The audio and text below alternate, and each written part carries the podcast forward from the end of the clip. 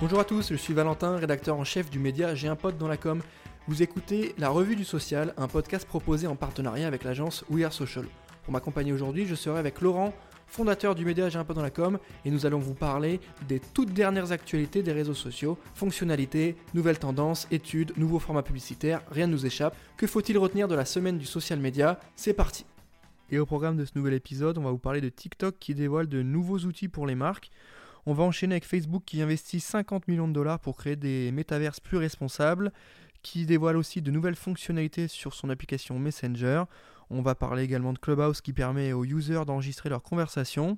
Petit mot sur TikTok qui se lance dans les NFT. Euh, on enchaîne avec YouTube qui va supprimer les vidéos de désinformation sur tous les vaccins. Et on va terminer avec Twitch qui annonce de nouveaux outils de sécurité et Pinterest enfin qui annonce la deuxième édition du festival annuel des créateurs.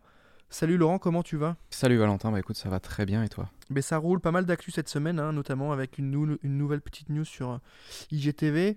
Euh, on enchaîne tout de suite avec TikTok, comme je l'ai dit, euh, de nouveaux outils pour les marques, toujours dans cette recherche de pérenniser un peu la solution et d'apporter un peu plus de solutions publicitaires. Tu peux nous expliquer un peu? Ouais, bah écoute, TikTok a atteint le milliard d'utilisateurs euh, mensuels euh, bah, la semaine dernière et euh, à peine quelques jours plus tard, tout un tas d'experts du marketing sont arrivés sur le TikTok World. Donc c'est un événement de présentation des activités de la plateforme. Hein. De nombreuses nouvelles fonctionnalités ont été présentées pendant cet événement avec un nouveau centre créatif pour les marques qui peuvent utiliser et explorer des behind the scenes euh, directement. On a également euh, des campagnes collection qui vont permettre aux marques d'inclure des fiches produits dans leur promotion euh, directement in-feed. Et enfin, bah, des annonces de vitrines dynamiques qui, quant à elles, vont permettre aux marques de promouvoir automatiquement tous leurs produits, les annonces, vraiment tout ça aligné avec des préférences et intérêts spécifiques à chaque utilisateur. Donc voilà, pas mal de nouvelles choses dans l'espace TikTok. Ok, merci Laurent, on va continuer de suivre ça, un TikTok gros sujet. Facebook maintenant qui déclare un investissement de 50 millions de dollars, c'est pas rien. Pour créer des métaverses responsables, déjà, le terme de métaverse, tu peux nous le pitcher, nous expliquer, et pourquoi plus responsable? Exactement, en fait, un métaverse, c'est un, univers euh, virtuel euh, dans lequel on va pouvoir se retrouver, des avatars de nous-mêmes vont pouvoir se retrouver.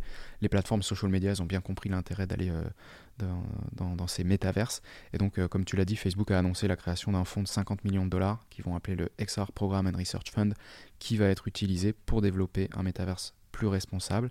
Euh, plus responsable bah, parce qu'ils vont euh, directement euh, travailler avec des, entreprises, des services, et puis ils vont rajouter une brique d'inclusion, de confidentialité, de sécurité de l'utilisateur pour la création de cette plateforme qui sera appelée Horizon. Ok, merci Laurent. On enchaîne toujours avec Facebook, mais qui maintenant nous parle de ces nouvelles fonctionnalités Messenger.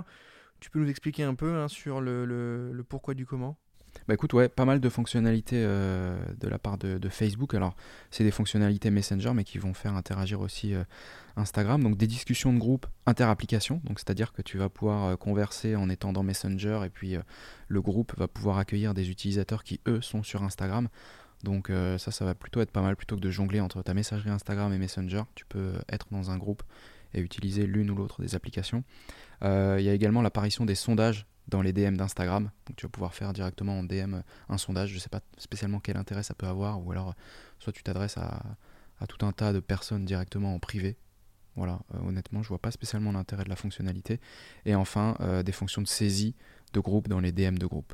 Bah, L'idée, c'est peut-être de garder le, les users un peu plus longtemps, parce qu'ils ils voient très bien qu'ils se barrent un peu ailleurs. Peut-être que c'est de les garder, de leur proposer d'autres choses. En tout cas, S'ils peuvent réparer les bugs, ça sera déjà très bien. Ouais, après, il faut, voir effectivement sur euh, le fait que tu fasses un sondage en DM, est-ce que derrière ça agrège les, statistiques euh, ailleurs? Parce que s'il faut que tu ailles dans chaque conversation pour voir les statistiques, c'est un petit peu plus compliqué.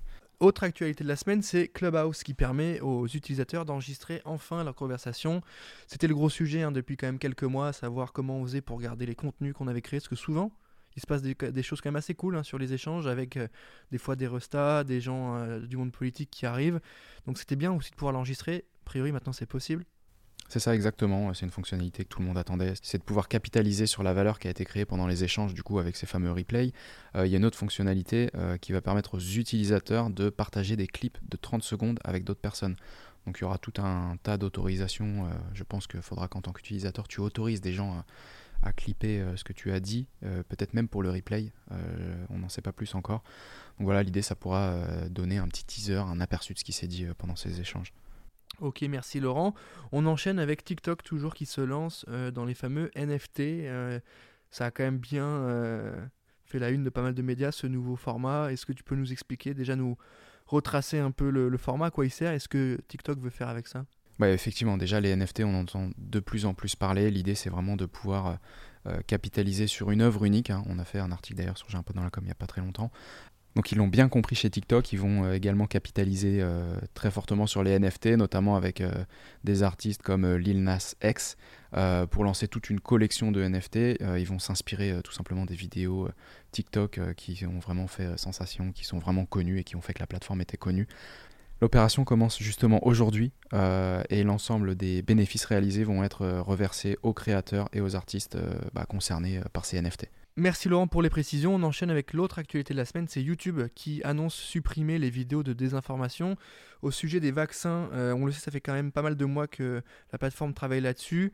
Est-ce que tu peux nous expliquer un peu la démarche, la volonté, ce qui va être mis en place et comment ils veulent faire ça sur les mois qui arrivent? Bah écoute, déjà, euh, c'est discutable, hein, vraiment, cette volonté de supprimer des contenus. Comment est-ce qu'on juge qu'un contenu euh, euh, désinforme? Pour information, au, cours de la dernière année, il y a quand même eu déjà plus de 130 000 contenus qui ont été supprimés, qui étaient centrés sur la désinformation relative au vaccin de la Covid. Donc là, en fait, YouTube va tout simplement emmener ces mesures qui sont déjà en place un petit peu plus loin en continuant de supprimer des vidéos qui diffusent bah, des informations qui sont erronées. Hein. L'idée, c'est d'éviter de tromper les gens. Euh, mais également qui va essayer de réduire l'hésitation à se faire vacciner. C'est pour ça que je dis que c'est euh, vraiment discutable le fond de, de, cette, euh, de cette action. YouTube n'est pas son premier coup d'essai hein, sur les enjeux, je vais le dire, hein, sur les enjeux de censure, en tout cas sur les contenus. Ça pose problème, on en parle assez régulièrement, YouTube et sa politique en fonction du vaccin, en fonction aussi des, vidéos considérées comme, comme non intéressantes ou qui, vont, qui sont en contradiction avec les valeurs de, de la marque. Et on va enchaîner avec Twitch euh, qui annonce de nouveaux formats euh, pour encourager la sécurité sur la plateforme. Tu peux nous expliquer, Laurent? Exactement, Twitch va aller plus loin euh, dans la lutte contre le harcèlement. Un des points clés, notamment, c'est le contrôle du chat par vérification du numéro de téléphone, donc qui va permettre aux streamers d'exiger qu'un utilisateur ait un numéro de téléphone vérifié pour pouvoir chatter. Donc ça c'est vraiment un premier niveau, une première barrière à l'échange, mais également pour lutter contre le harcèlement. Et enfin, euh, bah, Twitch modifie également euh, le niveau d'exigence euh, des vérifications par email ou par téléphone pour bah, espérer limiter tout simplement des comptes avec des propos haineux dans les chats et dans les divers échanges pendant un stream. tout simplement, c'est peu probable qu'un bot ait un numéro de téléphone.